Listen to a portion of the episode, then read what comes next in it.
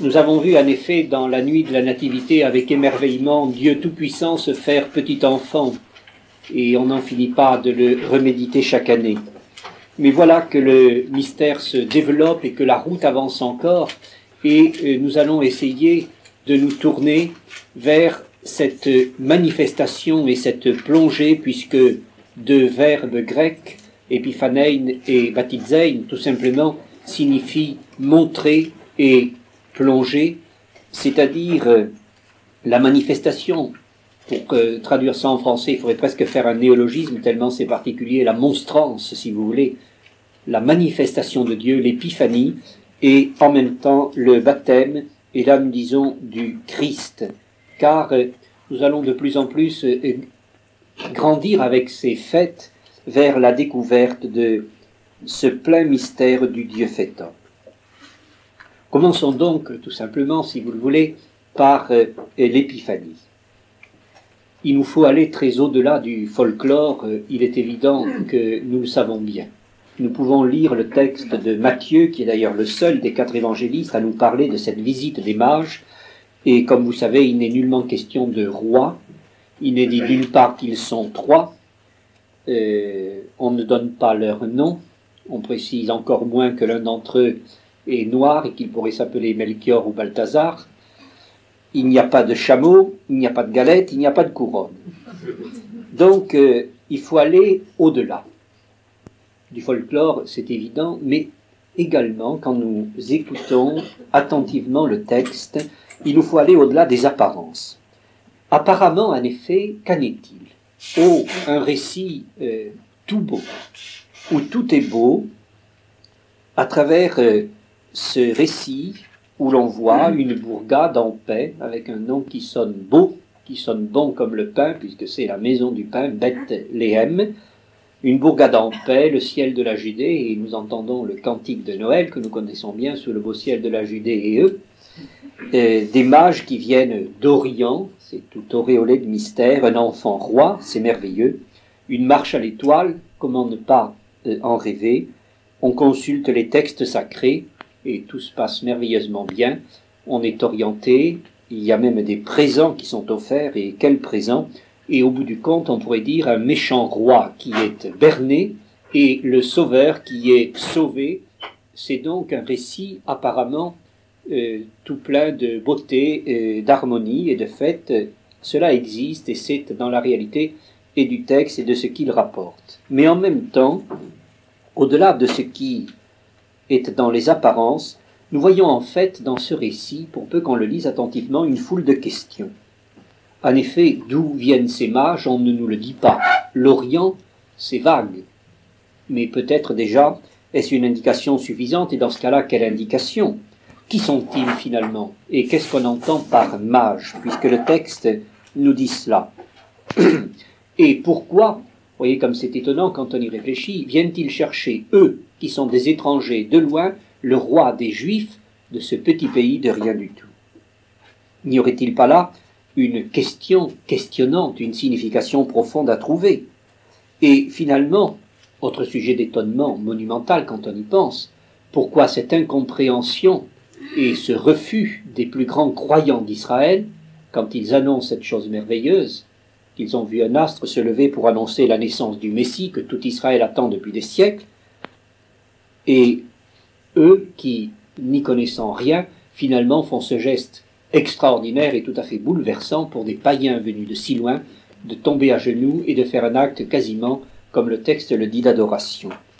Et dans ces présents qu'ils offrent, il est évident que ce n'est pas une façon de bien finir un conte, mais qu'il y a là toute une symbolique, une signification. Qu'est-ce que cet or? Qu'est-ce que cet encens, cette myrrhe Manifestement, et pour finir, euh, il y a là une, une énigme. C'est comme si un sens était caché, et pour peu qu'on soit averti des choses bibliques et de l'exégèse, connaissant notamment ce genre littéraire en Israël, on se dit, mais finalement, ne serait-ce pas un midrash? Nous y reviendrons, c'est-à-dire un récit symbolique euh, euh, cachant le sens pour le révéler sous forme imagée, J'y reviendrai tout à l'heure. Donc, au-delà du folklore, ce qui va sans dire, mais il faut toujours les poussiérer, euh, le dépoussiérer un petit peu, tellement cette galette des rois nous suit partout. Euh, et le reste, euh, et des petits chameaux dans la crèche. Bon, mais au-delà du folklore, au-delà de ce qui est apparemment un récit très huilé, très confortable et qui finalement finit bien, nous voyons qu'en vérité, ce texte est beaucoup plus riche, beaucoup plus prégnant que nous ne pensons, et qu'il faut certainement le creuser et euh, l'étudier. Et comme Matthieu est le seul des quatre évangélistes à nous parler ainsi, euh, eh bien, mettons-nous un peu à l'écoute de ce texte, à partir de quoi euh, nous essaierons de creuser tout le sens de la fête. Et vous savez que l'épiphanie est une des plus grandes fêtes et que notamment dans l'Orient chrétien, c'est à travers l'épiphanie surtout que l'on fête la nativité de Jésus. Et c'est devenu dans toute l'Église depuis le 3-4e siècle une fête très officiellement euh, mise en forme liturgique et euh, très significative de ce point de vue. Je commencerai par une première euh, remarque pour étudier, si vous voulez, les personnages. Nous voyons qu'il y a tout d'abord trois séries de personnages dans ce récit et qui sont significatifs. Commençons par nous laisser enseigner donc par les personnages en place et ce qu'ils représentent. Il y a tout d'abord, c'est bien évident, les mages. Des mages. Un mot difficile à traduire et qui est un peu un apax dans le texte évangélique, une formule à peu près unique, mais qui finalement représente le monde, disons, de la science. Nous voyons en même temps qu'il se livre à l'astrologie, et nous savons en passant que c'est réprouvé par l'Ancien Testament, mais qui ignore les Écritures en d'autres termes, des esprits curieux, dirions-nous, en quête de vérité. Et en même temps, au travers de ces chemins, disons suspects et païens, voilà ce qu'il faut retenir, un chemin suspect, astrologie, et païen, des gens qui sont hors d'Israël, une recherche loyale. Et finalement, que voyons-nous? C'est qu'ils vont être les premiers à découvrir ce qui est étonnant, et à reconnaître, ce qui est encore plus étonnant, l'Emmanuel. Et au terme, nous voyons ces hommes suspects et païens, étrangers et non avertis, faire l'acte suprême en Israël, qui est finalement l'acte d'adoration. Ils deviennent, comme Jésus le dira un jour à la Samaritaine, des adorateurs en esprit et en vérité. J'appuie, c'est évident, un peu ce geste de la prosternation, mais comme Matthieu le dit à deux reprises, et que ça peut se traduire également par le geste qui signifie l'adoration, nous avons donc là, à l'évidence, une insistance. Donc, voyez, des mages, des païens suspects qui viennent de loin et qui font euh, le geste de la grande proximité et finalement du retournement du cœur. Et il est sûr qu'il y a là une leçon qui nous apparaît toute claire. Et dès l'abord, ce premier groupe de personnages nous l'enseigne, à savoir Dieu appelle tout homme. Tout homme, quel qu'il soit, fût-il le plus loin, le moins averti, le plus suspect, euh, finalement, chacun est appelé d'une manière ou d'une autre, et quel que soit l'horizon d'où il vient, à rencontrer l'essentiel. Ne serait-ce que parce que, au cœur de lui, il y a une illumination intérieure, et que s'il lève les yeux au-dessus de lui, voyez la leçon, il y a quelque chose qui apparaît, disons, dans le ciel. Pour peu qu'on cherche là-haut et pour peu qu'on cherche au-dedans, il y a l'étoile au fond du cœur et l'étoile dans le firmament. C'est-à-dire, en d'autres termes, une illumination qui transcende, si vous voulez, la catégorie des individus que nous sommes, et une illumination qui, au fond de notre cœur, éclaire nos consciences. Et c'est tellement vrai et tellement important et tellement au cœur de la réalité du quotidien, dans cette ville où nous sommes, venant de tous les horizons, Orient bien sûr, Occident, Nord et Midi, comme dit l'Écriture, et d'horizons si lointains et si divers, que nous pouvons réécouter là un texte étonnant de Paul dans la lettre aux Romains, au chapitre 2, versets 13 et 14. Je vous dis ceci. Ce ne sont pas les auditeurs de la loi qui sont justes, on va les voir tout à l'heure, les auditeurs de la loi dans le texte de Matthieu, c'est justement les scribes qui passent leur temps à, écouter, je dirais, à scruter les Écritures. Ce ne sont pas les auditeurs de la loi qui sont justes devant Dieu, mais les observateurs de la loi qui sont justifiés. Et le verset suivant. En effet, quand des païens, voilà nos mages, quand des païens privés de la Torah, c'est-à-dire de la loi révélée à Israël, quand des païens privés de la loi accomplissent naturellement, l'adverbe est important, les prescriptions de leur loi, ces hommes, sans posséder de Torah, c'est-à-dire de loi révélée, se tiennent à eux-mêmes lieu de loi. Ils montrent la réalité de cette loi inscrite dans leur cœur, à preuve le témoignage de leur conscience. voyez, c'est un texte très fort en Saint Paul qui ouvre à l'universalisme, donc en disant, en d'autres termes, l'important n'est pas de connaître la loi et la révélation, et nous qui connaissons l'évangile et la révélation, nous dressons l'oreille. L'important, d'une part, c'est de l'observer, mais en même temps, ceux qui ne la connaissent pas, et nous savons qu'il y a des foules de gens autour de nous et partout sur la terre, et vous qui revenez d'un pèlerinage à travers justement la montée par exemple vers la Sécrève, vous avez cohabité pendant des jours avec des Touaregs qui sont des hommes merveilleux, mais qui à l'évidence euh, l'évangile jamais vu. Hein. et ils ont ouvert des yeux comme ça quand ils vous ont vu euh, célébrer euh, l'Eucharistie et faire votre prière. Et en même temps, vous avez découvert avec étonnement que eux aussi à côté faisaient leur prière et que finalement, pour peu qu'on monte un petit peu dans la direction de l'étoile et qu'on descende un petit peu dans la direction du cœur, alors que la langue, la culture, etc. vous séparent et qui sont à l'époque d'Abraham et vous à l'époque des, des supersoniques et de l'informatique, eh bien il y a quelque chose qui se rassemble. Parce que au fond du cœur, Dieu a donné une illumination et au-dessus des réalités de la vie également un guidage, je dirais, euh, spirituel qui finalement peut conduire tout homme, quel qu'il soit, pour peu qu'il soit un quêteur de vérité loyale, vers la découverte, mais de celui que nous appelons le Fils de Dieu, l'Emmanuel. Dieu appelle donc tout homme au nom même de la loi de la conscience et de la recherche loyale de la vérité. Et on va vers lui par les chemins les plus inattendus, les plus insolites. il est important de s'en souvenir, et l'Épiphanie déjà à travers l'image nous le rappelle, au cœur de cette ville si cosmopolite qu'est la nôtre. Et la conclusion pour nous, sur ce premier groupe de personnages, est que Dieu nous parle à travers les événements du quotidien, la présence cachée de Dieu qui n'en finit pas de se manifester. Jésus ne s'est pas manifesté qu'une fois à la plénitude des temps et à quelques-uns, il se manifeste de mille manières. Et la lettre aux Hébreux dit Dieu, après nous avoir parlé de maintes manières autrefois par les prophètes, etc., en ces jours qui sont les derniers, nous parle par son Fils. C'est bien sûr la parole suprême la rencontre de Jésus et de l'Évangile. Nous avons la grâce de nous y arrêter, mais nous savons qu'il y a aussi, comme Jésus le dit, beaucoup de demeures et donc beaucoup de chemins qui conduisent vers la maison du Père. La race des mages, je dirais donc, n'est pas éteinte.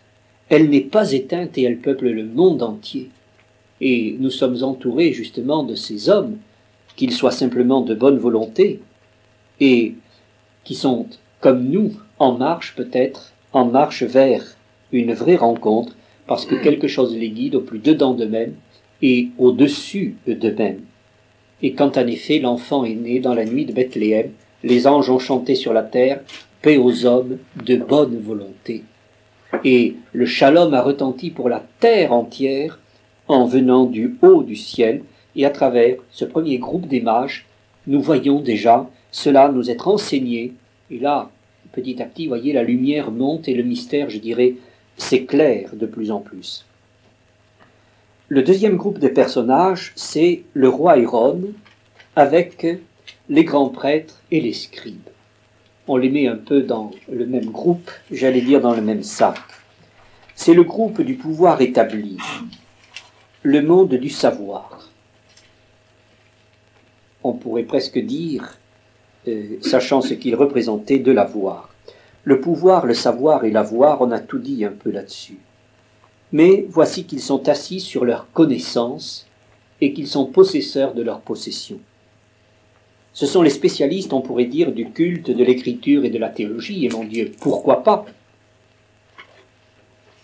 Mais cette science n'est plus admirable si la foi qui la guide est éteinte. Or, nous avons là des scribes, des grands prêtres et un roi qui et roi euh, des Juifs, puisqu'il s'agit d'Hérode, même si son titre est usurpé, s'il est omni des siens, qui finalement reste euh, avec le regard voilé. Et quand on leur dit ça y est, c'est arrivé, alors qu'ils l'attendent, si vous voulez, comme dernier maillon depuis des siècles avec toute une mémoire séculaire, ils ne le reconnaissent pas. Et là, vous voyez, c'est finalement bouleversant. Vous voyez qu'on est loin d'un récit comme ça, euh, apparemment gentil et tout simple, et voilà que de nouveau nous sursautons, je dirais, à rebours cette fois, en voyant finalement des gens qui sont du côté des rois, des prêtres et des prophètes, mon Dieu, pourquoi pas, mais qui ne perçoivent pas la naissance parmi eux du prophète, du prêtre et du roi. Car celui qui vient, il est précisément roi, prêtre et prophète, et le monde des rois, des prophètes et des prêtres ne l'a pas reconnu. Voilà qui est euh, en second lieu donc très euh, étonnant et très bouleversant. Et quand Jérusalem est guidée par eux, ça devient tout simplement une place forte, où l'écriture et le culte sont étudiés et célébrés, mais je dirais d'une manière morte. Et il y a donc, à travers ce deuxième groupe de personnages, de ceux qui avaient tout pour savoir et pour conduire, et qui se sont finalement non éveillés, sinon refermés, c'est le cas d'Hérode en tout cas, euh, à cela, quelque chose qui donc euh, nous touche beaucoup c'est finalement, on pourrait le dire, le péché contre la lumière, puisque eux qui cherchent la lumière, quand elle leur dit elle est là, l'astre du matin se lève sur vous, euh, n'y comprennent rien, ou finalement s'insurgent contre. Et nous savons que, hélas, euh, ce monde-là, de scribes, de grands prêtres, etc., euh, c'est précisément ce monde qui va faire tomber, je dirais, pour garder l'image, puisque l'Épiphanie, c'est aussi dans cette ligne qu'il faut le lire, c'est ce monde qui va faire tomber la ténèbres en plein midi sur Jérusalem. Car quand Jésus va, lui, l'Emmanuel grandit, mourir, nous savons que le refus va pousser jusque, justement au rejet de Jésus, et qu'en plein jour, on va créer la nuit, puisque Jésus mourant en plein midi, ça va provoquer la ténèbre sur la terre. Alors les ténèbres s'étendirent sur la ville de, la, la sixième à la neuvième heure, c'est-à-dire de midi à euh, quinze heures dans notre langage. Et donc la leçon là aussi était claire. À quoi bon scruter les textes si ce n'est pas pour y trouver la vie?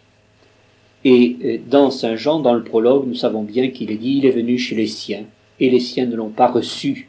Et voilà qu'à travers ce deuxième groupe de personnages, nous euh, découvrons bien, en effet, le mystère, cette fois-ci qui est à l'envers, non plus de la manifestation, mais du retrait, d'un monde qui se recroqueville, qui se euh, ratatine, qui se rapetisse, qui se referme sur lui. Et c'est sûr que Dieu désarçonne toujours avec son visage de nouveau-né. Un enfant, le Messie, c'est impensable. Et nous n'en finirons pas, nous, d'être étonnés. Et finalement, voyez comme euh, à l'occasion, nous sommes un peu aussi du côté de ces scribes et de ces pharisiens qui finalement avons du mal avec euh, tout ce que nous attendrions et que nous portons en notre tête, euh, avons du mal à reconnaître la divinité dans la petitesse, la grandeur dans la faiblesse, etc. En d'autres termes, la science ne doit pas craindre d'être trop grande, et la science est aussi un don de l'esprit, mais le cœur, lui, doit craindre d'être trop petit. Et vous connaissez ce mot fameux de Rabelais, je crois, science sans conscience n'est que ruine de l'âme. Eh bien, on peut le dire a fortiori de la science de Dieu. Et il faut donc que le cœur soit ouvert d'abord, et alors l'intelligence est illuminée. Mais s'il n'y a que une intelligence cérébrale, fût des choses de Dieu, c'est finalement au bout du compte la pire chose, parce que c'est le péché contre la lumière, l'extrême et au contraire la lumière qui éclaire tout homme. Voyez, là aussi dans le prologue de Jean, la lumière qui éclaire tout homme a fait son entrée dans le monde.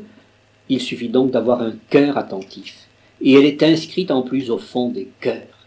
En d'autres termes, nous retrouvons au bout de ce deuxième groupe de personnages que nous disions tout à l'heure, si notre cœur est éclairé, est attentif, il est tout entier illuminé. Et c'est ce même Christ qui euh, nous promet, ayant mis cet éveil, cette étincelle de divin, comme dit Platon au fond du cœur, de nous rendre, comme chante l'Apocalypse, l'étoile radieuse du matin au dernier jour. Le troisième groupe de personnages, après les mages et ce qu'ils représentent, étonnement, c'est eux qui reconnaissent et qui adorent. Après les grands prêtres, les scribes et Hérode, qui avaient tout pour reconnaître et ne le font pas et finalement se referment et s'opposent, nous avons, je dirais, la Sainte Famille et à travers euh, elle, ce qui doit nous interpeller nous-mêmes. Joseph, Marie et Jésus. Le texte ne les mentionne pas euh, explicitement tous les trois, mais nous savons bien qu'ils y sont. En tout cas, Marie, sa mère et l'enfant sont explicitement euh, notés. Qu'est-ce à dire? Eh bien, voilà donc Joseph et Marie qui tout d'abord se sont mis en marche, je dirais. Ils ont tout quitté pour lui. Et ils sont partis avec le feu de cette lumière et de cet amour au fond du cœur, ils sont partis pour marcher. Et en même temps, ils lui ont tout offert, ils lui ont tout donné. Moyennant quoi, étant partis, à la suite d'Abraham, comme Dieu le leur a dit, et ayant tout offert, comme Dieu le leur a demandé, notamment le sacrifice humain de leur amour, voilà qu'ils accueillent au plus profond et littéralement dans leurs bras, ô merveille, la réalité incarnée de Dieu lui-même, l'inaccessible dans leurs bras. Et Marie allait, Dieu lui-même fait homme. Nous sommes là donc à travers leur visage, au carrefour de ces deux routes. De ces deux routes représentées par les mages et par, disons, les scribes. Car en effet, si nous écoutons bien, nous voyons que les mages, et ça devient merveilleux, ont besoin des scribes, car les mages, sans les scribes, n'auraient pas su que l'enfant devait naître à Bethléem. Vous retraduisez par rapport à ce qu'on disait tout à l'heure. Et inversement, les scribes ont besoin des mages, car sans cela, ils n'auraient pas su, les scribes, que le Messie était né. Les mages sont enseignés par les scribes qui leur disent Bethléem, c'est là-bas. Et ils y vont et ils le trouvent. Et les scribes sont renseignés par les mages qui leur disent, vous savez, nous l'avons vu, il est né, on a vu son astre à l'Orient.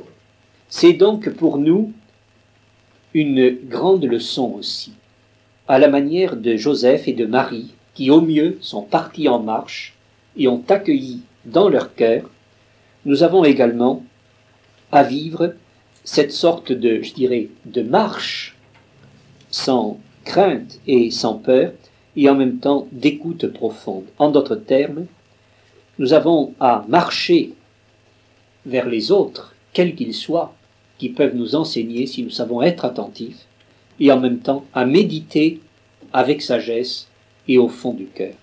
En termes encore plus simples, mon voisin et mon évangile, les deux vont m'enseigner. La grâce du temps et des événements, comme on pourrait dire, en même temps que la prière, la méditation et l'adoration, comme vous la faites par exemple euh, dans votre chambre, dans votre studio, quand vous êtes là devant le Saint-Sacrement dans l'Église. Et il y a pour nous donc cette double leçon de marcher vers le ciel et d'accueillir Dieu en nous. Ça devient de plus en plus simple, de plus en plus fort et de plus en plus limpide. Marcher vers le ciel. Mais toute notre vie n'est pas autre chose. Et cette fameuse étoile qui les guide, finalement, nous entrevoyons, nous entrevoyons bien ce que cela veut dire, ce que euh, cela justement signifie. Car toute notre vie est guidée par quoi? Par une réalité que nous savons là-haut, que nous voyons, que nous ne saisissons pas, qui quelquefois est là, quelquefois disparaît, j'y reviendrai tout à l'heure, et qui finalement nous tire comme ça. Et notre vie est une montée. Vous pouvez tous les mystiques, Saint Jean Climac, l'échelle de Jacob, Saint Jean de la Croix, la montée au Carmel, Sainte Thérèse de Lisieux, l'ascenseur, etc. C'est toujours cette même idée de gravir la montagne à la suite du Christ, c'est-à-dire de, de, faire que notre euh, route, la route de la vie, monte. Mais en même temps, c'est au plus profond de nous qu'il s'agit d'accueillir cela et qu'il faut euh, recevoir en son cœur ce que Dieu nous donne et nous être capables de lui offrir le meilleur de ce que nous avons, j'y reviendrai tout à l'heure, notre or, notre encens, notre myrrhe, mais je reprendrai le symbolisme de ces dons qui est trop parlant par lui-même. Donc, comme Joseph et Marie l'ont vécu au mieux, marchant vers le ciel et creusant au-dedans de leur cœur, il nous a dit Marie qu'elle méditait et conservait tout cela dans son cœur. Nous avons donc voyé ce double mouvement dont l'un est très dynamique et très ascensionnel, très enthousiasmant, sans étymologique du mot, puisque c'est un théos, enfin Dieu à l'intérieur, et l'autre très, très méditatif et très ramassé euh, sur nous-mêmes, pour finalement découvrir en nous dans un autre émerveillement que Dieu habite déjà là. Et vous voyez, entre parenthèses, combien euh, toute une série de religions qui font ce mouvement finalement. Dans toutes les religions, c'est étonnant, il y, a, il y, a, le pèlerinage, que ce soit vers le Gange, que ce soit vers la Mecque, et je relativise pas tout en disant tout cela. Et je fais pas du syncrétisme non plus, mais j'essaie d'être, et on verra à la fin, on fera ressortir l'originalité de notre foi chrétienne. Mais la fête de l'Épiphanie nous ouvre justement à ce regard.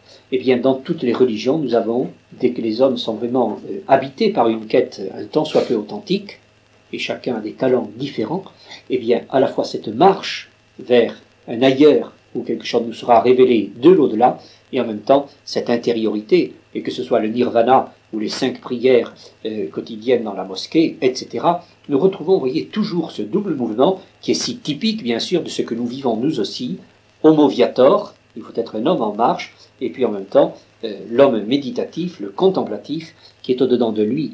Et finalement, nous voyons bien que quand quelqu'un est en marche vers euh, ce qui devient l'idéal de sa vie, il est vivant, et quand il est capable de se recueillir en lui-même pour découvrir au plus profond la grande richesse, il est également vivant. Nous avons donc, à travers cette orientation, et au-delà de ces personnages, à l'exemple des mages, et mieux que encore, pas des scribes et des euh, grands prêtres tels qu'ils sont décrits ici, mais un peu différemment, et comme idéalement Marie et Joseph, toute une attitude qui nous est proposée. Je ferai une autre remarque à travers ce que j'appellerai le midrash. Une autre manière de découvrir la richesse de ce texte et de cette fête. Je vais passer sur le détail de ce que représente scientifiquement, enfin, ce d'ailleurs on discute toujours un petit peu, cette forme de euh, littéraire, si vous voulez, disons une, un récit imagé euh, porteur d'une énigme et qui veut révéler une leçon. Midrash. Bon, M-I-D-R-A-S-H, ou peu importe, c'est de la transcription d'un terme hébreu.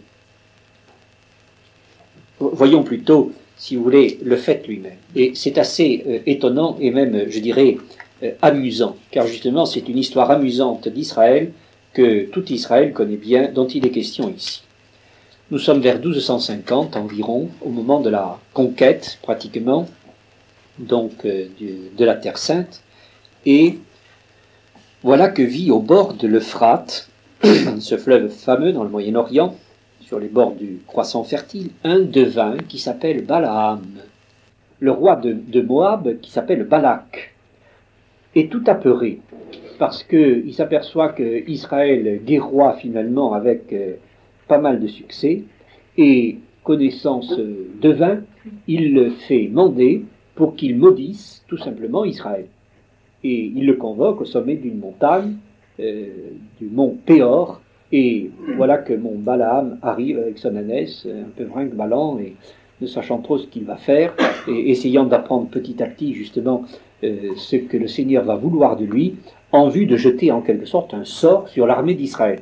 Moyennant quoi Balak, pense-t-il, va déclencher la bataille, il pourfendra Israël, et il sera euh, libéré de ceux qui sont en train de traverser son territoire comme cela. Et voilà qu'il se passe euh, quelque chose d'étonnant. C'est que mon Balaam arrive au sommet du Péor, et alors le roi est là, je dirais, tout écoute, en train de, euh, voir le, devin envoyer justement un, un, ensorcellement en quelque sorte contre le peuple. Et il commence, lève-toi, Balak, écoute, prête-moi l'oreille, fils de Sippor, Dieu n'est pas homme pour qu'il mente, ni fils d'Adam pour qu'il se rétracte.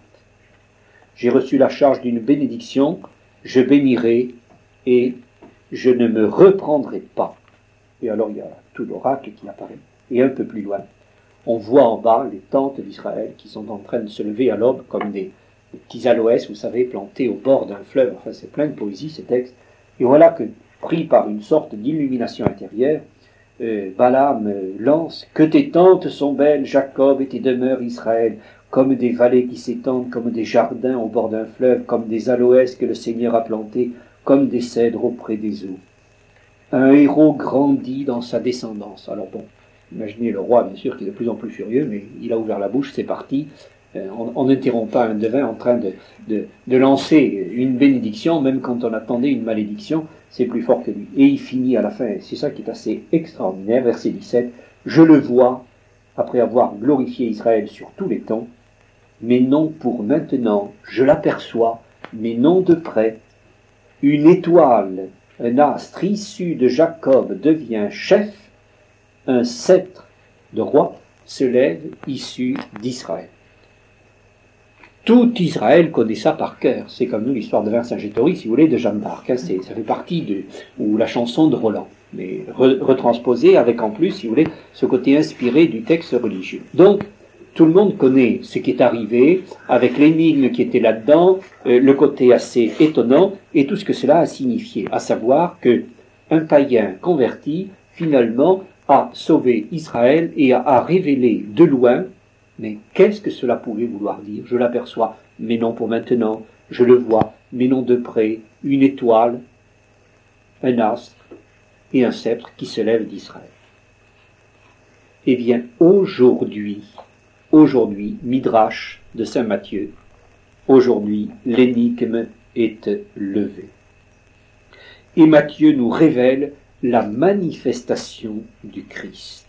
Celui qu'annonçait Balaam, celui qu'annonçaient les prophètes, celui qu'annonçaient les psaumes, celui qu'annonçaient tous les livres historiques, et on pourrait reprendre toute la Bible, Odie, Filius Dei, aujourd'hui le Fils de Dieu est là. Et cette étoile dont on parlait, c'est lui qui vient, l'Orient des Orients, qui vient de l'Orient, le Christ solaire, qui vient tout auréolé de sa gloire et qui vient illuminer. Je reprendrai ce thème de l'illumination tout à l'heure, il est bien sûr euh, essentiel, illuminer nos ténèbres. Et par cette énigme, finalement, euh, Israël apprend que le salut aujourd'hui, à travers cet enfant, Emmanuel, Dieu avec nous, le salut, le salut va s'étendre à tous les peuples de la terre. Et voyez comment, à travers, je dirais, cette forme littéraire, quelque chose d'absolument merveilleux nous est euh, ainsi donné. Au-delà du midrash, au-delà des personnages, il y a quelque chose qui nous révèle également très fort le sens de cette fête et par là même du mystère qu'il contient, mais j'y arriverai tout à l'heure. Le sens ultime nous est donné par les présents et leur symbolique. Il y a donc, nous l'avons noté, nous dit le texte, de l'or, de l'encens et de la. Entrant dans le logis, les mages virent l'enfant avec Marie sa mère, et tombant à genoux se prosternèrent devant lui. Puis ouvrant leur cassette, ils lui offrirent en présent de l'or, de l'encens et de la. L'or, c'est une manière très concrète de dire qu'il est roi. L'encens, on l'offre à la divinité, c'est une manière très concrète de dire qu'il est Dieu. Et la myrrhe, ce avec quoi on embaume ceux qui sont morts, c'est une manière de dire qu'il est rédempteur. Voilà donc en forme très claire, très imagée, très compréhensible, or encens et myrrhe, quelqu'un qui est honoré comme étant tout à la fois un roi, un dieu et un rédempteur. Un rédempteur par sa mort rédemptrice. C'est dire, et c'est même pas la peine de le développer, ou bien on tombe à genoux, et devant cet enfant en est en adoration, c'est ce que font les mages, ou alors on dit j'y crois pas, pas aujourd'hui, on verra plus tard, très bien, mais il euh, n'y a, pas autre chose à dire. C'est une affirmation, je dirais, monumentale, vous voyez, dans justement cette sorte d'accumulation très simple et tripartite, mais où tout est dit d'une manière très concrète et très imagée, de l'or, de l'encens et de la vie. Mais le plus beau, je dirais, du mystère, avant de finir avec des leçons spirituelles, n'est pas encore là. Au-delà de la symbolique des présents, au-delà du midrash qui raconte cela, au-delà des personnages et du sens euh, révélateur, il y a en lui-même, en quelque sorte, ce que j'appellerai le mystère de l'épiphanie. Et le sommet du texte est là. Qu'est-ce que le mystère? Qu'est-ce qu'un mystère? Et où est ici le mystère? Vous savez bien, dans le sens biblique, et notamment paulinien, le mystère, c'est pas quelque chose où il n'y a rien à comprendre, donc c'est un mystère. Traduction mystère et boule de gomme, bon, vous connaissez l'expression, c'est pas ça. Hein, c'est pas je comprends rien, donc c'est un mystère. C'est un trou noir, euh, rien, rien à comprendre. C'est le contraire. C'est un soleil, si vous voulez, qui est tellement lumineux qu'on n'en finit pas de rentrer dans sa lumière. C'est une lumière tellement immense que plus on y rentre, plus on voit avec cette lumière encore plus loin. En d'autres termes, le mystère. Mais plus on comprend, plus on, voit qu'il y a encore et encore et encore à comprendre. Et c'est une entrée dans une lumière, euh, si vous voulez, euh, incessamment progressive. Eh bien, en quoi consiste le mystère ici? Il n'est pas comme à Noël, où il consistait dans le fait que Dieu se soit fait petit enfant. Et de fait, c'est un grand mystère, c'est le mystère de l'incarnation, c'est le mystère de la nativité. Le mystère de l'épiphanie, en quoi consiste-t-il? Il consiste dans le fait que cette nouvelle est annoncée à la terre entière. Le mystère est dans la manifestation aux païens. Pour le comprendre, euh, relisons Saint Paul, Colossiens 1, verset 25. Après avoir dit, verset 24, Je trouve ma joie dans les souffrances que j'endure pour vous, et je complète en ma chair ce qui manque à la passion du Christ pour son corps qui est l'Église, c'est très beau. Il continue. Oui, je suis devenu ministre de l'Église en vertu de la charge que Dieu m'a confiée de réaliser chez vous l'avènement de sa parole.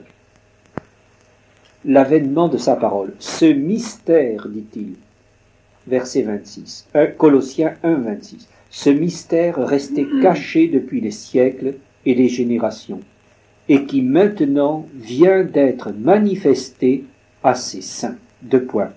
Dieu a bien voulu leur faire connaître ce mystère, de quelle gloire est riche ce mystère chez les païens. C'est le Christ parmi nous, et dans le texte français du Jourdain, il y a un point d'exclamation l'espérance de la gloire, repoint d'exclamation. Et Paul euh, s'enflamme, il dit, oui, ce Christ, nous l'annonçons, avertissant tout homme et instruisant tout homme en toute sagesse, afin de rendre tout homme parfait trois fois dans, dans la même phrase. Tout homme, tout homme, tout homme. Afin de rendre tout homme parfait dans le Christ. Et c'est bien pour cette cause que je me fatigue à lutter avec cette énergie qui agite en moi avec puissance. Paul dit donc là, le mystère, je vous l'annonce. Et vous savez en quoi ça consiste? Eh bien, c'est que ce Christ, gloire de Dieu, sagesse du Père, il s'est révélé à tous les païens, à tous les hommes, tous les hommes, tous les hommes, tous les hommes du monde entier. Quel mystère, en effet Quel mystère quand on sait que depuis des siècles, en Israël, le peuple élu, tout tournait autour de cette révélation qui avançait à petits pas, à petits pas, une petite lumière qui grandissait, mais faiblement. Et voici qu'un jour, c'est, si vous voulez, une sorte d'explosion, d'explosion de lumière sur la terre. C'est ça le mystère. La révélation à toutes les nations païennes. Manifestation, épiphanie, monstrance, si vous voulez, ça éclate de partout. Et dans la lettre aux euh, Éphésiens, donc la lettre, euh, une lettre plus haut dans l'enchaînement des textes dans la Bible, nous avons au chapitre 3 également deux versets qui vont dans le même sens. Paul dit Les païens sont admis au même héritage, membres du même corps, bénéficiaires de la même promesse dans le Christ Jésus, par le moyen de l'Évangile. Et de cet Évangile je suis devenu ministre par le don de la grâce que Dieu m'a confiée en y déployant sa puissance. Et un peu plus haut, Paul disait vous avez appris, je pense, comment Dieu m'a dispensé la grâce qu'il m'a confiée pour vous, m'accordant par révélation la connaissance du mystère tel que je viens de l'exposer en peu de mots. Voilà, Dieu m'a donné un mystère, et en quoi consiste ce mystère? Les païens sont admis au même héritage. Voilà la phrase clé. Euh, euh, donc, Éphésiens 3, verset 6. Le mystère de quoi Les païens sont admis au même héritage.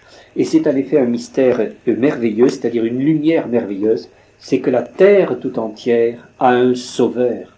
Non seulement Dieu est né parmi les hommes, ce qui est un grand mystère d'incarnation, mais ce Dieu, il est pour tous les hommes, mystère d'épiphanie, mystère de manifestation. Ce Dieu est universel, il est pour les peuples de toute la terre, hommes de toute race, langue, peuples et nations, le Christ vous est annoncé. Voyez la grandeur de euh, l'épiphanie et combien elle s'inscrit dans le prolongement de euh, la fête de la Nativité. Et en Saint Matthieu, ceci est si vrai. C'est là où, on découvre des tas de choses quand on médite l'écriture, et c'est ça, la lectio, enfin, la, méditation de l'écriture. Eh bien, nous voyons que, euh, je dirais, Matthieu et tous les évangiles disent la même chose, mais très différemment, arrivent à rééquilibrer cela. En effet, son évangile commence, on le chante même dans la nuit de Noël, ici, à Saint-Gervais, et c'est un des évangiles qui est un peu avant Noël. Il y a la fameuse généalogie de Matthieu, vous savez, euh, avec 14, 14, 14, c'est-à-dire 3 fois 7, 6. Donc, 6 semaines qui débouchent sur la septième.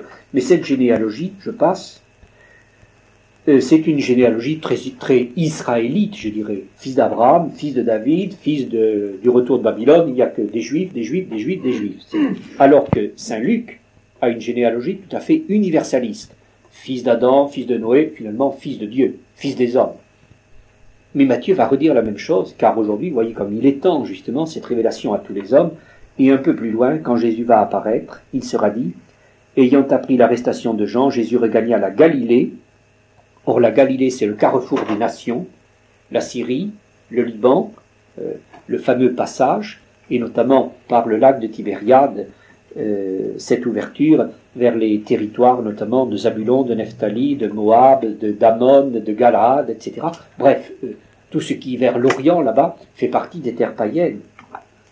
Et ainsi devait s'accomplir l'oracle du prophète Isaïe, relève donc Matthieu en citant Isaïe, terre de Zabulon, terre de Nephtali, route de la mer, pays de la Transjordanie, Galilée des nations le peuple qui marchait dans les ténèbres a vu une grande lumière, sur les habitants des obscurs packages de la mort, une lumière a resplendi. À partir de ce moment, Jésus se mit à prêcher et à dire Repentez-vous, car le royaume de Dieu est proche. Et vous savez ce qui va se passer après? Il va parcourir, il parcourait toute la Galilée, la Galilée des nations, enseignant dans leur synagogue. Bon, ben, le peuple élu, d'accord. Le salut commence par ceux qui l'ont reçu, proclamant la bonne nouvelle du royaume et guérissant toute maladie, toute langueur parmi tout le peuple. Et alors le verset 24, il est vraiment étonnant, on glisse souvent là-dessus, sa renommée gagna toute la Syrie. Vous avez entendu La Syrie, Assour, c'est-à-dire le peuple qui hier avait oppressé Israël, et eh bien voilà qu'il reçoit la bonne nouvelle. L'ennemi né, l'ennemi séculaire, la Syrie. Les textes prophètes disent malheur à la Syrien. Voilà. À eux aussi est annoncée la bonne nouvelle, c'est-à-dire finalement à tout le monde. Quand on dit qu'Israël s'ouvre à la Syrie, et vous voyez, hein, 20 ans après, la, résonance que ça fait dans nos oreilles, quand on entend même cela, euh, eh bien, c'est dire combien Jésus qui vient est vraiment venu pour tous les hommes, de tous les peuples et de toutes les nations. L'annonce au monde entier. Alors, les leçons spirituelles qui en ressortent pour nous, à partir, si vous voulez, de ce regard que nous permet une analyse un peu détaillée du texte. Elles sont toutes simples et elles sont limpides.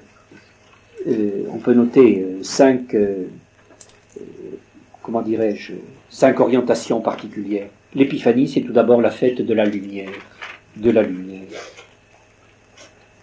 C'est la fête où on voit le don de l'étoile, cette lumière qui vient de l'Orient, et toutes nos églises sont tournées, vous le savez, vers l'Est, vers l'Orient, au-delà de Jérusalem, vers l'Orient des Orients, qu'est le Christ lui-même. Et la fête de l'Épiphanie, de la lumière, nous rappelle aussi que toute notre vie est une marche à l'étoile, euh, au-delà des éclipses. Et quelquefois, c'est vrai, euh, on dit c'est la nuit. Et Saint Jean de la Croix lui-même parlera de la nuit des sens, de la nuit de l'intelligence, de la nuit de l'esprit même. Au-delà de tout cela, il y a aussi l'illumination par l'écriture. La marche à l'étoile, la lumière qui vient du ciel, l'illumination par l'écriture. J'ouvre l'évangile et ma foi est éclairée, comme nous disons, à travers les textes sacrés, comme également nous disons. Cette lumière de la foi.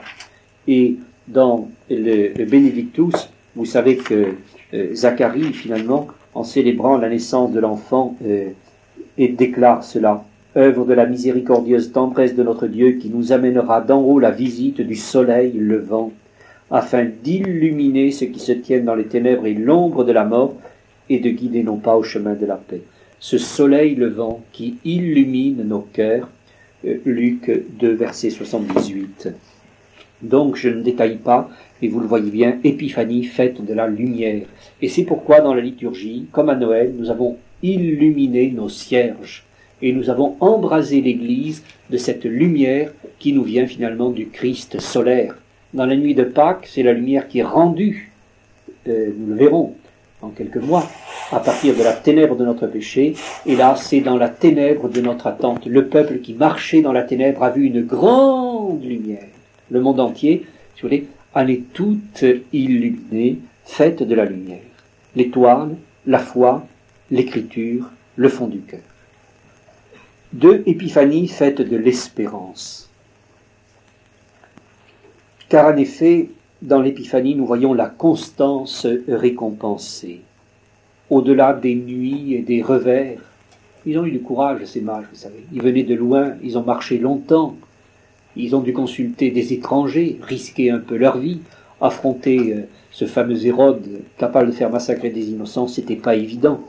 Eh bien, malgré l'incompréhension, malgré les oppositions, et au-delà des mages, malgré les rejets et les massacres qui vont suivre, au-delà, disons, des épreuves, voilà que l'épiphanie passe. C'est la fête de l'espérance.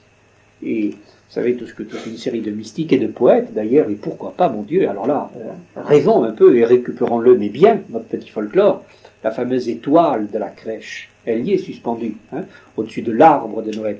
Alors l'arbre, entre parenthèses, il n'a rien à voir avec Bethléem, etc. Mais bon, je ne vais pas m'étendre parce que je n'en finirai pas de faire des excursus, mais justement, dans les mystères du Moyen Âge, quand on célébrait l'Intimité, très vite, pour signifier l'arbre de la croix qui allait venir, on a mis l'arbre de la Nativité pour dire que la vie passe comme une sève à travers Jésus qui naît et qu'elle repassera à travers le bois sec de la croix pour finalement euh, refleurir encore après. Témoin par exemple de la merveilleuse mosaïque de Saint Clément à Rome qui euh, le traduit dans l'Église. Donc fête de l'espérance là aussi, où euh, au-delà des nuits et des épreuves, enfin quelque chose nous guide. Épiphanie également fête de la foi, car il s'agit de reconnaître avec la foi que dans un nouveau-né, Dieu s'est manifesté et l'étoile s'arrête au-dessus de la maison, où on voit Marie, sa mère, avec l'enfant. Il s'agit donc bien d'un vrai roi Messie, d'un vrai Dieu incarné, d'un vrai Rédempteur qui va mourir. Et nous sommes amenés, par l'Épiphanie, non pas à nous émerveiller ou euh, simplement à éclairer un peu de notre vie d'espérance, mais vraiment à adhérer par notre foi profonde à la réalité de cette incarnation. Et c'est tout le contraire de ce que Lucifer avait fait. Vous savez qu'il y a un passage fameux dans Isaïe au chapitre 14 où on décrit la chute d'un astre. Lucifer, justement. Et toi, euh, comment es-tu tombé des cieux, astre du matin? Eh bien, il s'agit justement non pas de faire l'orgueilleux, de faire celui qui veut avoir la lumière et l'accaparer pour lui, mais de la reconnaître humblement dans la contemplation de ce petit enfant, et là de redire comme euh, l'Apocalypse, il est le roi des rois et le seigneur des seigneurs, et lui qui nous donne l'étoile radieuse du matin, comme dit également euh, Pierre et l'Apocalypse au chapitre deuxième. Épiphanie, fête de la foi. Épiphanie, fête de l'adoration. Oui, bien sûr. Comme euh, Marie, qui est toute en intériorité, voilà que nous sommes amenés par euh, l'épiphanie à faire ce geste de la euh, reconnaissance, de l'adoration, où notre cœur s'ouvre à cette euh, inhabitation divine, à cette sorte de cœur à cœur avec Dieu, où peu à peu les choses extérieures se calment, s'étiolent, enfin s'éloignent un petit peu, et à l'intérieur nous nous tournons de plus en plus vers l'adoration du vrai Dieu.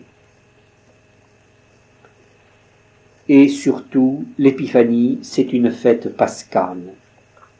Et ce qui est très étonnant dans cette fête, c'est que tout à la fois, la passion et la résurrection sont préfigurées. Tout y préfigure et y révèle le sens de la passion du Christ d'abord. Par exemple, Bethléem, maison du pain. Bien sûr, il va dire Je suis le pain vivant. Et un jour il va dire Prenez, mangez, ceci est mon corps. Le pain préfigure l'Eucharistie qui préfigure la passion, c'est-à-dire le corps vraiment livré sur la croix Bethléem. Hérode, Hérode le Grand, cet usurpateur, cet usurpateur ennemi des Juifs, meurtrier, qui annonce-t-il L'autre Hérode, Hérode Antipas, Hérode le tétrarque, qui lui va massacrer le plus pur des innocents. Le premier Hérode massacre les enfants innocents. Son neveu, l'autre Hérode, massacrera le plus pur des innocents, l'enfant de Dieu. Voyez le contexte pascal. Également, les scribes et les grands prêtres, ils sont là. Ils sont là, en quelque sorte, acharnés à ne pas comprendre, mais ils seront là, acharnés à le condamner. Et nous savons, et qu'à relire Saint Jean, chapitre 7, 8, 9, etc., combien finalement il y a toute une opposition à Jésus à partir des textes. Et voilà que dès le départ, dans déjà cette fête de l'Épiphanie, nous voyons à travers les scribes et les grands prêtres la passion en quelque sorte euh, en filigrane. La myrrhe, bien sûr, la myrrhe qui préfigure l'ensevelissement, l'embaumement, et tout ceci est dans le contexte de la passion rédemptrice. Et quand il nous est dit aussi, également, autre notion étonnante, l'enfant et sa mère. Mais où allons-nous trouver l'enfant et sa mère, sinon au pied de la croix? Et là aussi, voyez combien, euh, je dirais, la rencontre des mages dans cette solitude de l'enfant et de sa mère nous annonce la rencontre des païens comme ce centurion qui va s'écrier vraiment cet homme est le Fils de Dieu alors que Jésus n'est plus seul qu'avec sa mère. Et nous aussi, nous cheminons dans la foi et comme à tâtons, et nous voyons bien que l'épiphanie, cette marche à la foi, euh, comme à tâtons, c'est ce que dit Saint Paul justement, nous avançons ainsi, comme en tâtonnant, eh bien, nous annonce justement cette nuit de la passion. Mais, quand je dis fête pascale, il faut voir l'autre côté, et également, et ceci est merveilleux, dans l'Épiphanie, eh bien, il y a, à la suite des anges de la Nativité, qui annoncent les anges du matin de Pâques, il y a les mages qui annoncent l'ouverture aux nations, et si Matthieu commence par l'Épiphanie, vous savez qu'il finit Allez annoncer à toutes les nations la bonne nouvelle, baptisez-les au nom du Père et du Fils et du Saint-Esprit, Matthieu 28. L'or et l'encens qui sont là, cela signifie que vraiment c'est un Dieu et un roi, et que finalement il va vraiment se révéler comme le Messie rédempteur et le Dieu montant au ciel. Déjà, on voit la divinité triomphante dans ce geste de l'adoration. Et finalement, il est bien la lumière, il est la lumière, car il est le, Christ qui va ressusciter, fête des lumières qui annonce le grand feu de Pâques, et nous, nous pouvons nous aussi l'adorer dans l'esprit et la vérité. Et il nous est dit qu'ils repartirent par un autre chemin. Et cette expression est très belle aussi. Quel est l'autre chemin? C'est pas simplement l'autre petit sentier qui va de Bethléem vers Jérusalem et au-delà à travers la Samarie, la Galilée. L'autre chemin, euh, odos, en grec, c'est la route, celui qui dira Je suis la route. Et il nous faut revenir vers Dieu par un autre chemin que les Écritures, seul, que l'Ancien Testament, seul. Il nous faut revenir au Père par la route qu'est Jésus. Et il est la Pâque, il est le passage, il est la porte.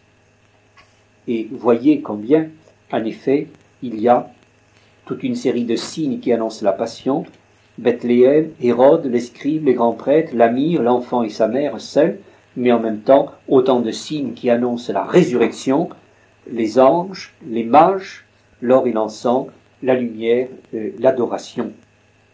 Et cette route qui nous ramène vers le Père.